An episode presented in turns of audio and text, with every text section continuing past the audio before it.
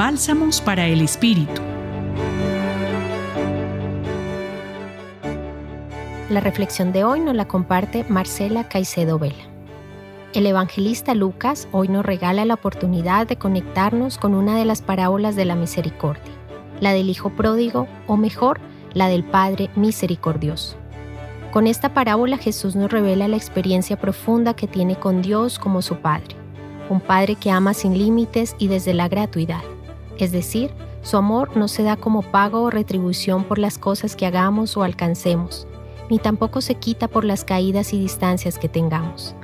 El amor del Padre-Madre es incondicional, absoluto, generoso y libre de toda atadura. La parábola rescata dos actitudes y comportamientos ante la vida, en las que muchas veces podemos incurrir nosotros y nosotras mismas. El hijo menor, quien pide la herencia, la vende y se va lejos de casa. Nos permite valorar la herencia que hemos recibido de Dios, es decir, los bienes y gracias que día a día nos regala, pero también nos hace tomar conciencia de las formas en las que rompemos la relación con nuestra casa común, con la comunidad, con nosotros mismos y con Dios, asumiendo las consecuencias de una vida desorientada del norte.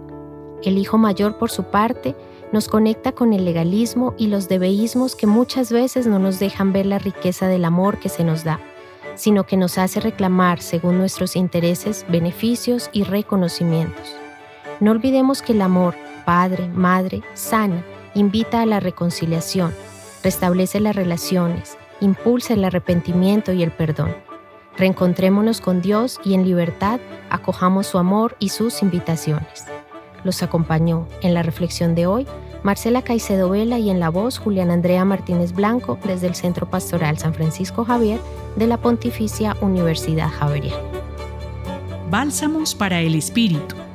Escúchalos cada día en la página web del Centro Pastoral y en javerianestereo.com.